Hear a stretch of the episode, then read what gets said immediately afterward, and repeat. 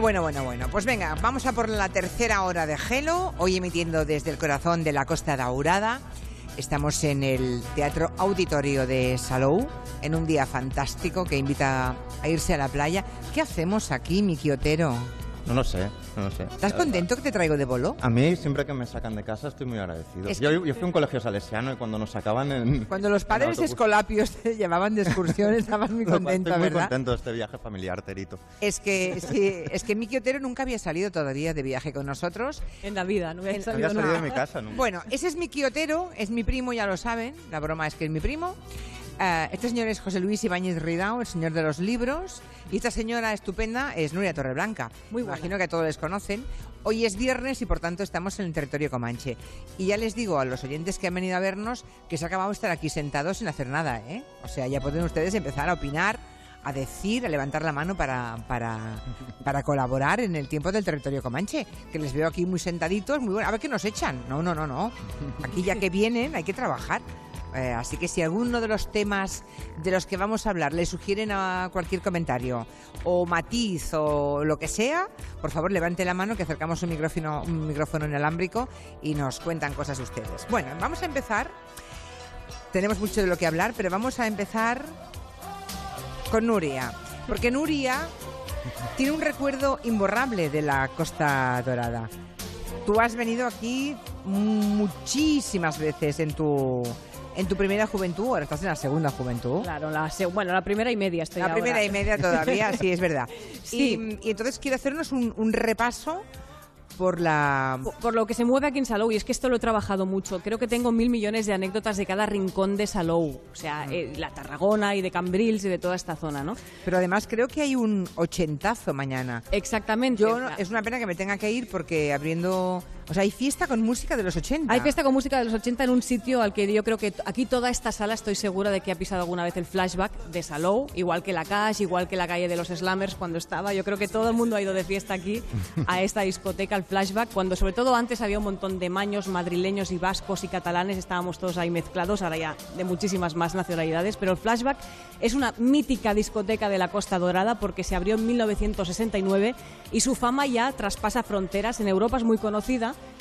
tanto que hay una película y una serie en Holanda inspiradas en la discoteca Flashback de Salou. Ah, no lo sabía. ya Sí, está. sí, esto ya. Y lo que comentabas hace un momento, por eso estábamos escuchando el Tarzan Boy de Baltimora, que es un señor que conoció Joan Quintanilla, por cierto, que, que estas son las, las amistades de Quintanilla. Mañana hay fiesta ochentazo. ¿Y dónde, dónde le conoció? Yo supongo que en una radio de promoción Ah, y, y siempre cuenta Quintanilla, ¿no? Pero tú sabes cómo Baltimore eligió su nombre artístico. Dice que el señor este le- se puso un mapa del mundo, le dio vueltas y dijo... "Mm, ¡bum!". Dio la vuelta, cayó en Baltimore y dijo, me voy a llamar Baltimora como nombre artístico. Ya. Vaya anecdotón. Tiene este Bueno, señor. está bien. Podría haber caído en Albacete. Eh, claro, a- alta- albacetora. Bueno, pues mañana fiesta ochentera en Flashback. Escucharemos, por supuesto, este Tarzan Boy que estamos escuchando. No sé qué recuerdos os trae esta canción a vosotros. A mí me trae muchos más la próxima. ¿Sí? Esta. La de los 70. Hombre. So let's Esta me trae muchísimos recuerdos. Yo he hecho mucho daño con esta canción. Uy, pero mucho. es que eso es lo bueno de, de Flashback, que fiesta de los 70. Dices, ¿dónde, ¿en qué sitio puedes ir a bailar ahora mismo, actualmente, que te pongan toda una sesión, toda la noche de estas canciones de los 70, Donna Summer, Bee? Y, por ejemplo, no se acaba aquí la cosa, también el noventazo, hay fiestas del noventazo.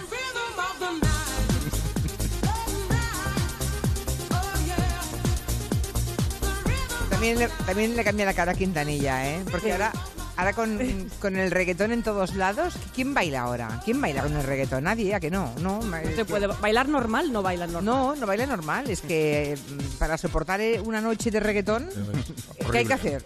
A perrear, ¿no? Llaman al... El perreo, el perreo, sí, sí. Bueno, y la cosa acaba, de momento estas fiestas temáticas también llegan al año 2000 y de momento queda aquí la cosa. Eso es lo que ponen en el 2000.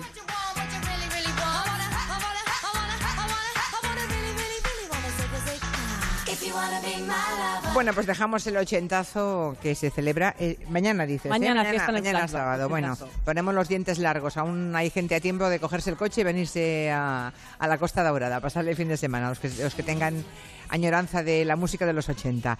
Hablamos ahora de, de una serie que todos los niños creo que vieron, los la- las niñas no tanto. Yo, por ejemplo, pasé olímpicamente de la serie, tampoco era tan niña en aquella época yo, pero, pero no, la- no, no me interesaba lo más mínimo. ¿A ti sí, Miki? ¿Te gustaba Oliver and Benji? A mí sí, Oliver y Benji. Sí, Ya. sí que me gustaba. Es verdad que las niñas estaban infrarrepresentadas. ¿eh? Hombre, es que es una serie muy testosterona todo, muy testosterona. y Una no- groupie de Oliver que No, perdía los papeles con facilidad, pero, pero no había mucha representación. El caso es que Oliver y Benji y la serie Campeones creo que van a vivir un remake ahora pensando en los en el próximo Mundial de En el Fútbol. Mundial de Rusia, sí, han ¿Hay hecho alguien como... que viera aquí Oliver and Benji de pequeñitos? Y- Hay dos niñas, Allí. tres. No, hay un niño, un niño y dos niñas. ¿Quieren decir algo de la serie?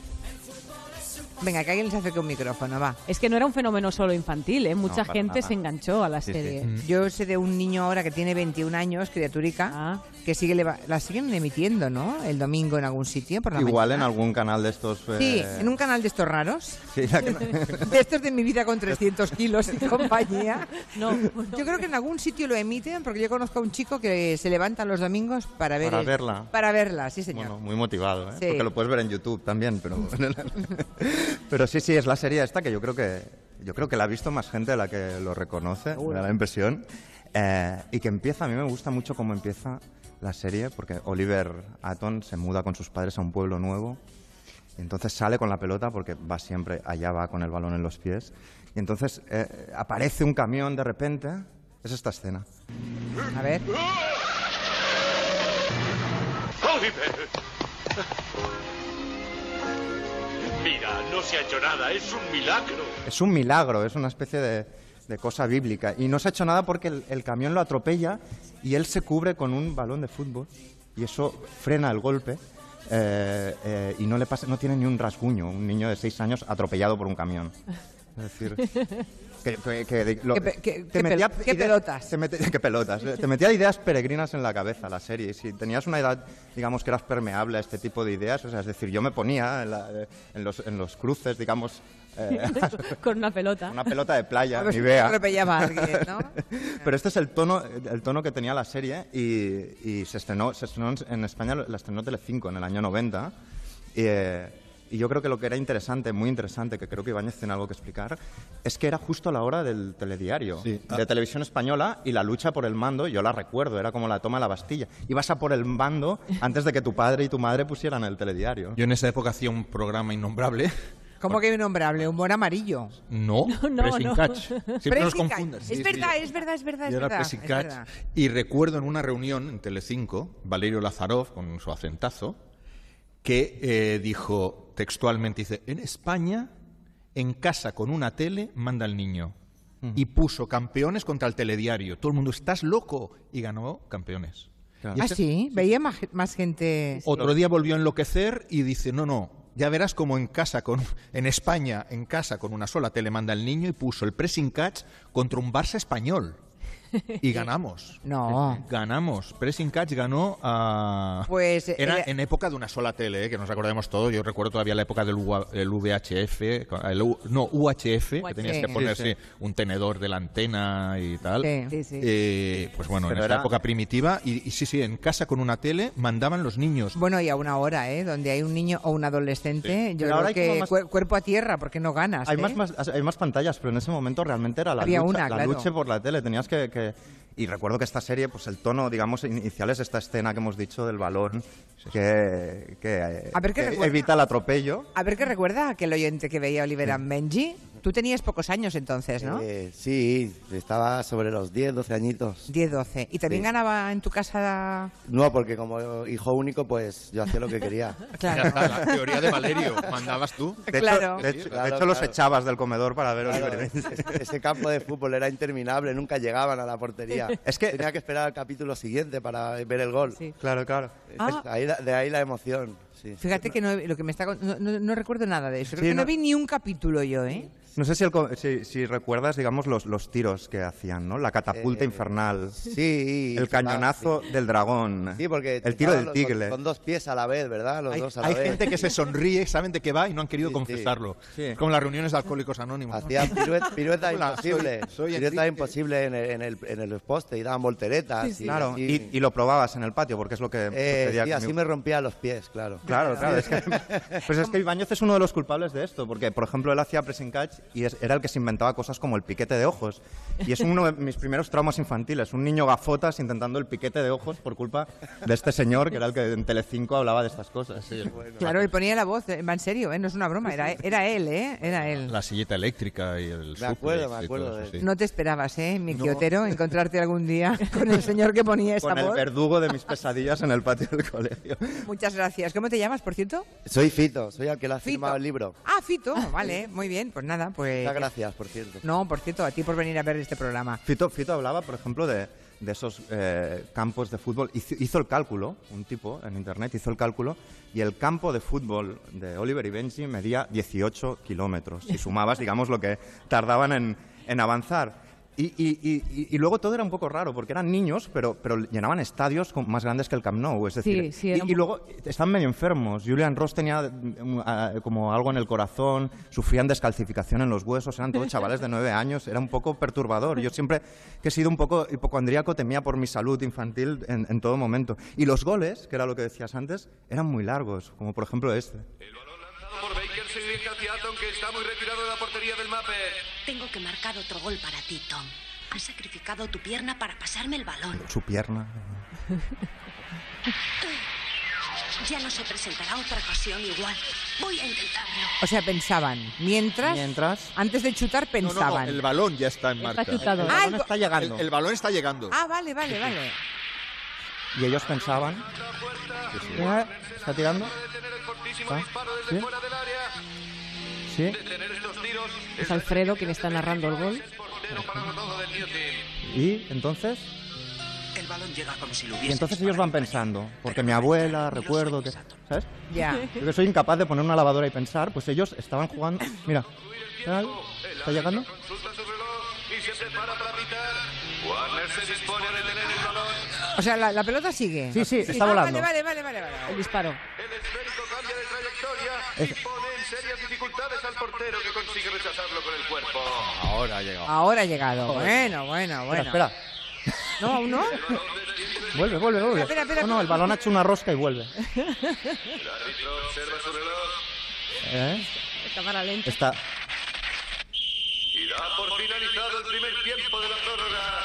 Pero el balón sigue en juego. Nunca acababa. Es gol, gol, gol. ¿Gol? Gol. Pero espera. ¿Es gol o no es gol? El esférico que en un primer No. A ver. dio a puerta de chilena y que despejó Warner ha caído sobre la línea de meta entrando luego dentro de ella. Ahí viene. No lo va a anular, ¿verdad? No es válido.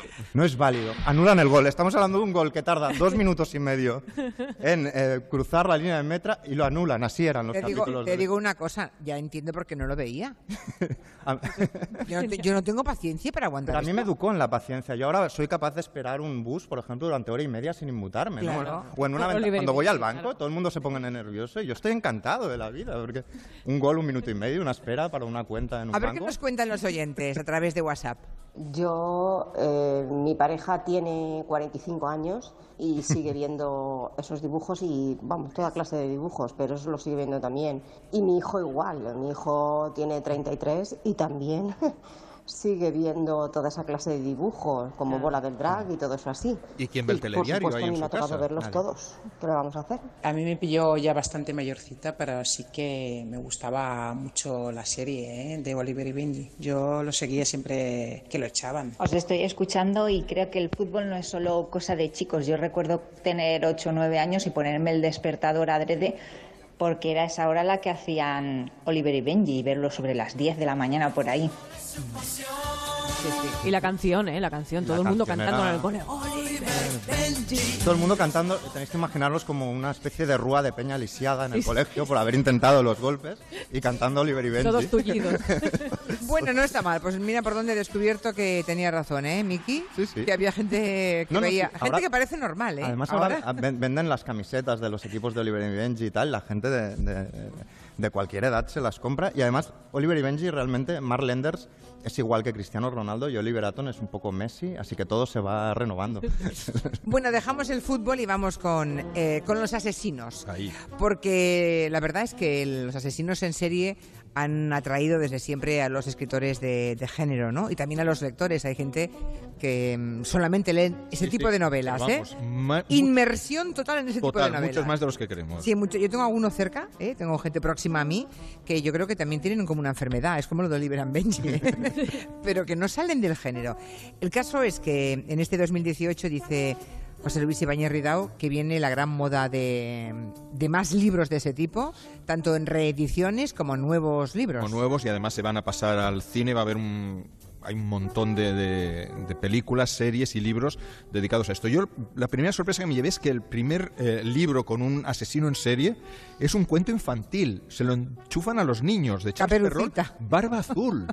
bueno. Barba Azul era un tipo que mataba a todas sus mujeres y las colgaba en una habitación. Oh. Y este cuento se lo regalaban a los niños. De hecho, hay un montón de ediciones infantiles de Barba Azul. Es que los cuentos infantiles son muy...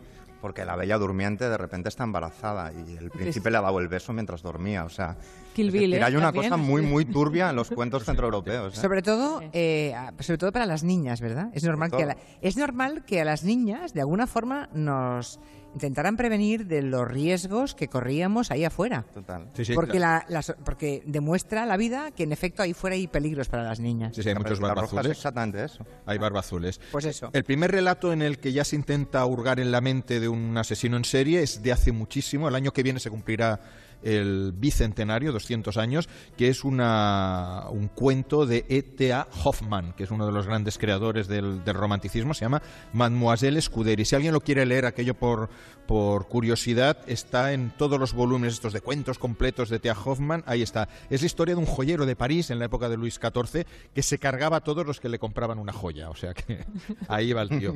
Después ya eh, en el siglo XIX el asesino en serie más famoso obviamente es Jack el Destripador, que no es el más el que tiene más muertos, es decir, es el más famoso pero no el que tiene más, más muertos. Hay cientos de libros sobre Jack el Destripador y hay una verdadera industria, un subgénero que es cada año salen un par o tres de libros que explican la verdadera identidad de Jack el Destripador. Que en realidad nadie conoce. Nadie sabe. Hay de- Ciencia cierta, cierta no, no, no se Nadie. sabe. ¿no? Y de, rut- y de rutas por Whitechapel, Sí, sí, rutas sí, para, para rutas seguir sus para pasos. seguir sus pasos, desde que era el hijo del príncipe de Gales hasta el médico de la, de la reina Victoria. En el siglo XX, a principios del siglo XX, no hay muchos asesinos en serie. Agatha Christie era más de matar a un pobre tipo en una mansión y luego vienen los gángsters. Pero a eso de los años 50 llegan ya las obras de referencia. Esta música seguro que nos suena a todos. ¿Cuántas duchas interruptus, notando una sombra al otro lado de la cortina, se acabaron por culpa de psicosis? Que se ve Eh, en Hitchcock cuando hizo la adaptación la sangre era como, no colacao, era como, como chocolate deshecho para que tuviera la, la, la- la con- la cosa la como de sangre en Menos, blanco y negro. menos mal que llegaron las mamparas transparentes de cristal, porque lo de la cortina translúcida era... Yo recuerdo, yo soy bastante cagueta en general para las películas Para de las terror. cortinas. Sí, las cortinas y todo. Yo recuerdo haber visto Psicosis y luego ducharme me costaba mucho. O sea, me tenía que obligar mi madre porque tenía pánico o que se quedara alguien en el baño conmigo al lado. Sí, Se, me- se metían en el Soy cole contigo por oloroso. Yo las palomitas es el gran descubrimiento cuando voy al cine a ver películas de terror porque me las pongo delante, me tumbo y ya no veo la película. Entonces parezco muy valiente.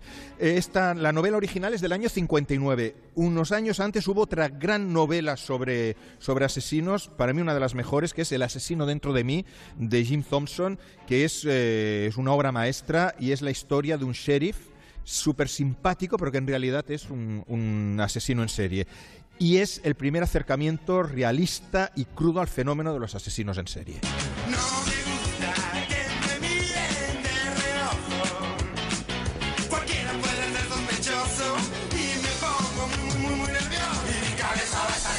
Esta es el hijo de Sam, ¿eh? que es uno de los grandes asesinos en serie norteamericanos.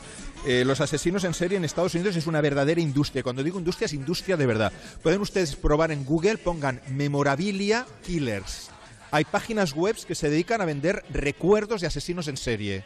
Pueden comprar desde las maquinillas de afeitar que usaron en la cárcel, cartas, eh, ropa interior, eh, guantes, carteles, depende del precio, es más o menos personal, pero son páginas, no están en la web esta profunda, no, no, son páginas web ah, perfectamente asequibles. Pero pueden- artículos de los auténticos de asesinos. los auténticos asesinos. Cuanto más famoso es la se- o sea, Charles Manson, por ejemplo, es, los calzoncillos de Charles Manson. por- es por casi ejemplo. imposible de comprar.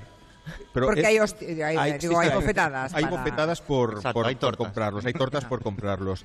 Eh, digamos Vamos ya hacia aquí, el primer gran libro sobre asesinos, el que marca, digamos, la frontera hacia el asesino psicópata en serie actual, es eh, Thomas Harris, 1988, El silencio de los corderos que no fue la primera novela protagonizada por, eh, por Aníbal Lecter. Y es el que abre Yo no la he leído, veda. yo no, no- no he leído el libro, ¿eh? pero tengo la sensación de que quizá no, es un buen libro o no, es una buena novela. Sí, es un bestseller. Es un bestseller, se lee muy rápido, pero es- el típico bestseller y le tocó la lotería sobre todo con la Es que adaptación. fue tan buena, claro, fue tan maravillosa la película que no sé hasta qué punto Ya- ya el libro puede decepcionar, ¿eh? De hecho, ya había salido como personaje en, una, en otra novela que se llamaba El Dragón Rojo, pero no funcionó también. Fue hasta la adaptación cinematográfica, a partir de ahí ya se abrió la, la veda y son novelas que son mucho más gores, más explícitas que las anteriores y la Cumbres Seven.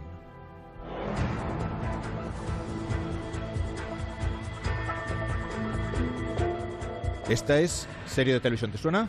Mentes Criminales. Sí, es verdad, sí. Mentes Criminales, que es uno de los ejemplos de la moda de los asesinos en serie ahora mismo, y de los psicópatas. Otro de los fenómenos es Mint Hunters, que es en Netflix, ¿no? Mint Hunters. Sí, y que es muy interesante porque son, es como el investigador de repente, por estar en contacto, este, viaja por todo Estados Unidos una pareja de investigadores entrevistando a los asesinos en serie y de pronto se van contagiando de... O sea, de pronto uno de los detectives, por ejemplo, se compra, se compra unos zapatos de mujer y, y empieza, digamos, a Experimenta enfilar la cama para cuando llega su novio. Y ves como que hay ahí como que se está contagiando demasiado de los ¿Hay alguien en el auditorio que sea muy, muy lector de ese tipo de novelas? ¿De género? No, nadie. Claro, lo ocultan, lo ocultan. Ya. Sí, es como, Sí lo, de, hay, sí como que lo de hay. campeones, seguro No, que es hay. como, es como las películas de terror, ¿eh? Yo cuando era joven, cuando tenía 20 años, las veía todas. Y yo creo que hace como 15 años que no veo ninguna. Pues- ya, ¿Pero no, miedo ya no o- estoy para pasar miedo yo. Entonces ahora hay No, series, paso. ahora va, va a hacerse un largometraje eh, sobre el carnicero de Milwaukee, Vale. por ejemplo, que es mi amigo Dahmer, que está basado, y ahí sí es una novela gráfica muy buena eh, que en España publicó Astiberri. Eh, por ejemplo, se va a hacer, Tarantino va a hacer la, la historia de Charles Manson.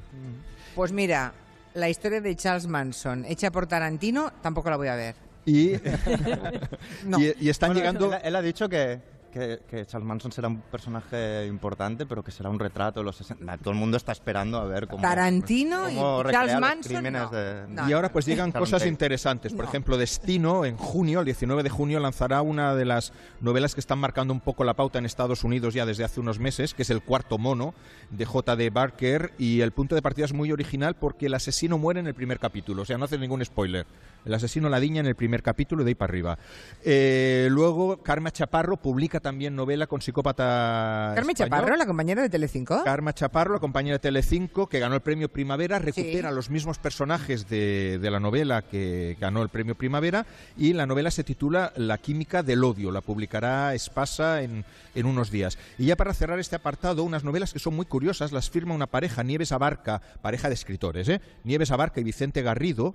Eh, la última novela ha salido hace unos días, se llama El beso de Tosca, la ha editado Ediciones B, y aquí lo interesante es que Vicente Garrido está considerado el mayor experto español en perfiles criminales. Sí. Él es criminalista y él es eh, criminólogo y además es especialista en... en, eh, en Estaba esta- pensando, ¿no, ¿no vino un día al programa?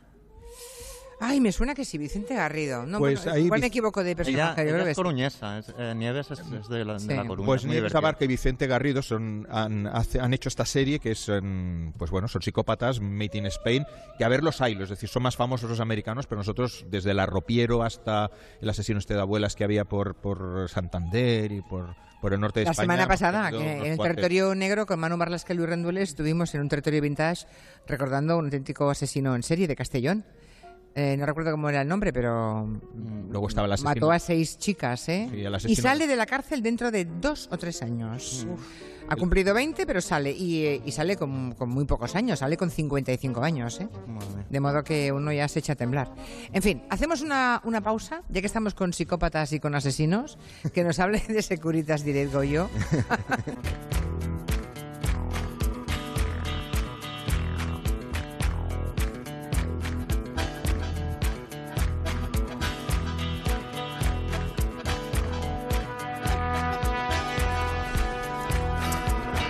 Son las seis menos cuarto, una hora menos en Canarias. Seguimos emitiendo desde la Costa Daurada, desde este auditorio en Salou, y creo que ha vuelto a ocurrir, mm, desgraciadamente.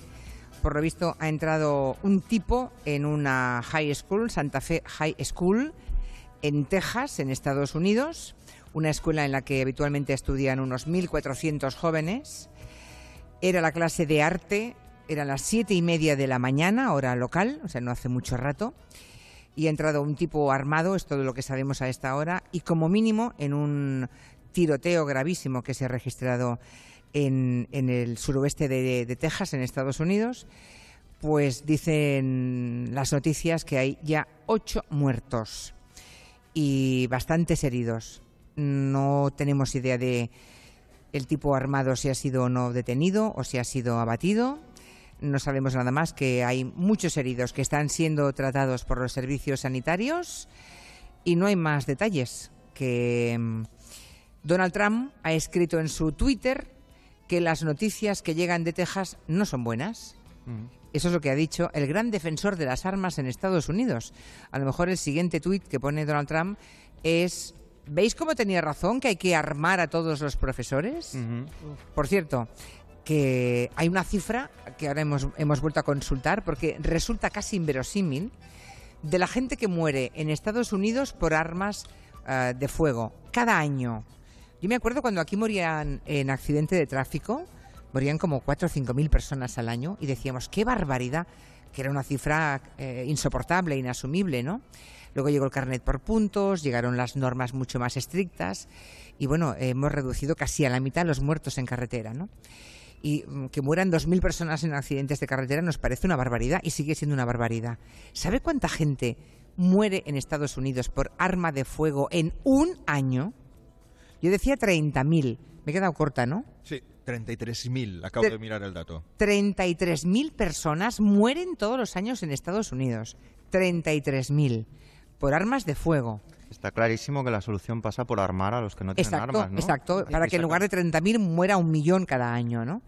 Pues es lo que se le ocurre a Donald Trump, ¿no? Cuando la última, la- el último tiroteo, también con un saldo de muchos muertos en Estados Unidos, motivó que saliera Donald Trump, a quien la Asociación del Rifle financia muy generosamente. Eh, es cuando salió a decir que habría que armar a los profesores. Bueno, si entra un tío a tirotear, un enfermo mental, decía él, pues que un profesor defienda a los niños. Es que tienen mucho poder. La Asociación del Rifle es un lobby con muchísimo Es un lobby importantísimo. No hace, yo diría que no hace ni 10 días estuvo en la Convención Nacional de la Asociación del Rifle. Fue recibido con grandes honores, con grandes aplausos y seguramente con una, buena inyección económica, ¿no? Porque financian todas y cada una de sus campañas, ¿no? Eso provoca además que la policía vaya con mucho más miedo. Y algún día les explicaré, tengo una vista de águila. Entonces fui a la ONU, Nueva York, y me metí por la puerta que no era. eh, después de mirar los carteles. Bueno, en menos de tres segundos estaba acostado en el suelo con las manos aquí y tres polis, a cuál más gordo, apuntándome en la cabeza. O sea, si llego a mover una pestaña, Te disparan. hoy está mi quiotero solo. Ya, ya, ya. Eh, No, pero- te hubiéramos buscado un pero sustituto. estaban absolutamente aterrados solo porque me equivoqué de puerta. Digo, soy Ibáñez, no veo más de tres metros. Que soy miope, ¿no? Soy miope. Soy Pues ahí- Ibáñez, no veo más de tres metros. Y ahí Tú estaba- vas así por la vida, ¿no? Sí, sí, voy así José Luis. en, en el Es su suelo. presentación, es Sí. como la de James Bond, soy Bond, James Bond, es soy Ibáñez, no veo a más de tres. Lo terrible de esto es que ya prácticamente no es noticia. Ah, un instituto. Ah, ocho niños, no sabemos de qué edad, ¿eh? Es un, es un instituto, estaban en clase de arte, pero desconozco la edad. Ah, otro más, ¿no? Ocho, diez muertos, Bueno, y cinco, no- veinte. Y, Bueno, no, y no lo tenemos aquí, pero si viéramos el tanto por ciento de afroamericanos en, este- en estos 33.000, Sí, sí. te echarías a temblar. Claro, 33.000 muertos todos los años por armas de fuego y al presidente que han escogido democráticamente para ser inquilino de la Casa Blanca, no se le ocurre nada mejor que armar a los que aún no tienen armas. No hay nada más que decir. Bueno, hablemos de, de música de Tarragona, pero antes a ver qué nos cuentan los oyentes que nos han enviado WhatsApps. Yo me he leído el cuento de Peter Pan, el de verdad. Y Peter Pan, además de cargarse a piratas y a todo quien, quien pillaba por delante para defender a los niños perdidos, a Wendy y a todo, se cargaba a todo Cristo, incluidos los niños perdidos como no le hicieran caso. O sea, encima de asesino en serie, es que era menor asesino en serie. Era lo más. Hombre, falta el perfume. El libro del perfume es, es increíble. Acordaros de César Pérez Gellida. Es buenísimo, novela negra y asesinos en serie. Y español, de Valladolid. ¿Y qué me decís, por favor, de El silencio de los corderos? La película, la cara cuando ella va a entrevistarle a la cárcel. Bueno, más que a entrevistarle, a hacerle un interrogatorio. Se me ha quedado grabada para toda mi vida. Me muero del miedo. Sí, sí, ahí Pues sí. Bueno, Juan García Jurado también es, eh, tiene sus, sus psicópatas, o sea que ah, la lista sería interminable. Juan Gómez Ay, Jurado. Juan García, Juan Gómez Jurado. Vale, nuestro- vale. Nuestro Juan Gómez Jurado tiene psicópatas, es, es un género que ahora mismo, sí, ahora mismo está en lo más alto y hay un montón y en España que hasta ahora no nos atrevíamos con géneros así ya tan extremos, también desde hace 5, 6, 7 años hay un montón de, de muy buenos autores Lo de que dice el oyente de Peter Pan es verdad, ¿eh? Si, si, si leéis realmente Peter Pan ahora, Terrible. es, es- te mueres de miedo. Es decir, pero es todo horrible. Es decir, las hadas que nacen son niños abandonados. En lo- por cada niño abandonado nace una... Todo es como muy... muy Pero, Más todo lo- rollero, pero rollero. los cuentos, y Hansel y Gretel, una bruja que se te come en- de meter en una olla y caperucita roja y todo, es tremendo. Es terrible. Bueno, vamos con músicas más alegres. ¿De Tarragona, Venga, músicas que hablan de Tarragona, porque es que de Salou no he encontrado canciones, lo siento, o que están inspiradas o creadas aquí en esta tierra. La primera. Hombre. Murallas de Tarragona. ¿Quién es? Esta canción es de Bernardo Ríos desde 1965 y fue muy popular este señor Bernardo Ríos como cantante en orquestas por esta zona, sobre todo los años 50 y los años 60. Un año más tarde, después de estas murallas de Tarragona, en 1966 llegó Francisco Garrido y su conjunto y sofisticaron un poquito el concepto creando Imperial Tarragona. Hay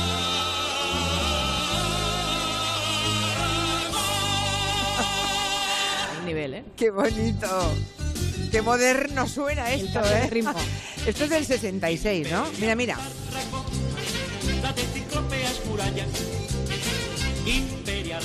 Esto es un temazo por esta zona, ¿eh? A, que según a este señor de aquí delante, lo estoy viendo, me está Pero, poniendo eh, la cara de que lo ha bailado en más Nada. de una ocasión. ¿Ustedes conocían esto? No, no. ¿Conocían esto alguien? Hombre. Esto es Nuria Torreblanca que se ha metido en la discoteca y ha encontrado algunas No, cosas no, rarísimas. No, no, Oliver no. Atom, o sea, el amigo de Oliver Atom, de Oliver y Benji estaba bailando la También la conoces, ¿ves?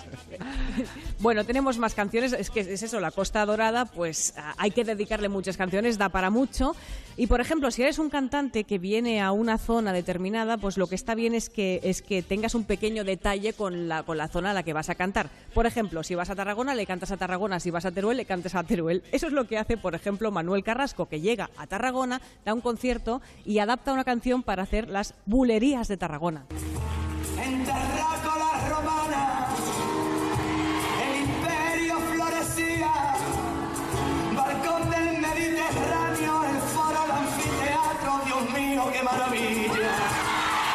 Y todo Tarragona Ah, ahí. pero eso lo hacen, eso imagino que lo hacen todos los músicos, Yo creo ¿no? que, que no lo hace tanta gente. Al final, a lo mejor una época, pero, pero es que Manuel Carrasco se lo ocurra. Allí donde va, allí que dedica una canción y hace muy bien, además, porque está bien la canción.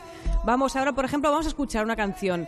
Esta es una historia curiosa. Siniestro Total, el grupo gallego, hace unos años tocaban en Tarragona. Entonces, antes del bolo, se dieron un paseo por la ciudad y al contemplar las murallas estaban tan impresionados, alabaron el legado de los romanos de una manera tan efusiva que lo único que se les ocurrió pensar en ese momento es decir, estos romanos son los putos amos.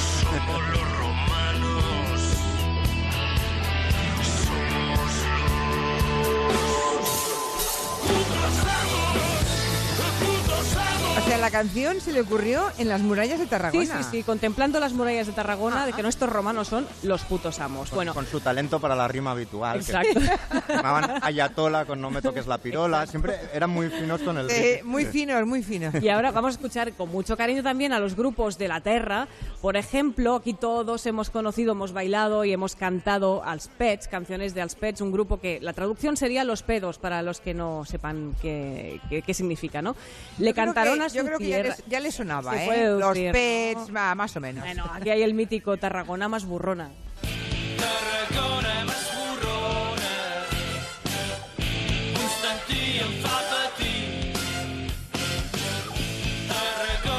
Aquí se ha hecho siempre muy buena música y yo creo que podemos acabar con otro grupo fantástico de la zona. Estos son concretamente del Vandrell, pero sí que han estado mucho circulando por la zona de la Costa Daurada. Son los Laxambusto, que por cierto tienen una canción muy bonita que se llama Julia. Julia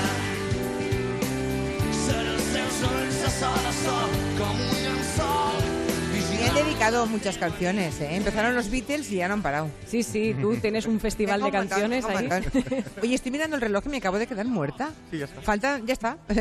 o sea, vosotros ya estáis. Y ya como que el que dice viene el gabinete. Pero me gustaría hablar ni que sea un momento de Tom Wolf, ¿no? Sí, bueno. Porque murió, ¿qué día fue? ¿El miércoles o el martes? El martes. Martes. murió. Enseguida, ah, enseguida mm, Miki Otero puso una fotografía en Twitter, fue a su biblioteca, sacó todos los libros que tiene de Tom Wolfe, ese considerado padre del periodismo mm, eh, moderno, ¿no? Sí. Hizo una fotografía y puso todas las... Algunos de esos, yo tengo algunos de esos ejemplares también, muy antiguos. Sí, algunos de ellos sí. Algunos tienen muchos años, ¿eh? Sí, sí, sí. Se nota incluso en la encuadernación, ¿eh? En el Sí, tipo bueno, de... y en el trote que llevan, porque yo los tengo todos muy subrayados, pero fue el hombre, digamos, que, que cambió un poco el, el- tipo de periodismo que se hacía, el tipo de crónica, sobre todo, que se hacía, aplicando técnicas de la novela a las cosas que, se- que iba a cubrir, y cosas, las cosas que iba a cubrir era todo el ¿En follón qué, que había. en qué, en en qué innovó, digamos? ¿Por, por qué se le considera una fuente de inspiración para el nuevo periodismo a Tom Wolfe? Por ejemplo, por cómo, cómo adaptaba la forma en la que hablaba la gente.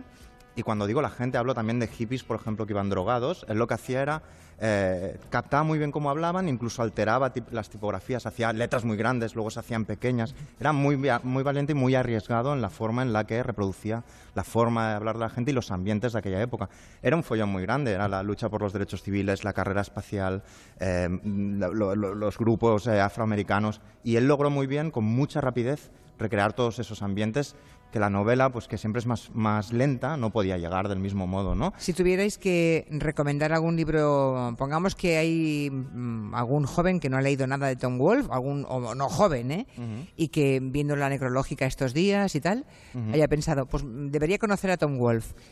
Para alguien que no esté iniciado en su... El libro, el, Sí, libro que, eh, el primer año que hice la carrera universitaria, en el 79, que entré en lo que se llamaba Ciencias de la Información en aquella época, Elegidos para la Gloria, que era la historia de los astronautas, eh, la historia, digamos, oculta de, de los la vida de los pilotos de astronautas, pruebas de los que luego- que luego fueron astronautas. ¿Y tú, Miki, qué le recomendarías? La Casa de la Bomba y otras historias de la era pop, porque además son como eh, pequeños reportajes más breves que dan una idea de cómo eran los 60 muy interesante. Ujú. Y luego también ver el capítulo en la que, en el, de Los Simpson donde sale Tom Wolfe y Lisa Simpson dice, es Tom Wolfe es el escritor americano que más signos de puntuación ha, ha utilizado de toda la historia.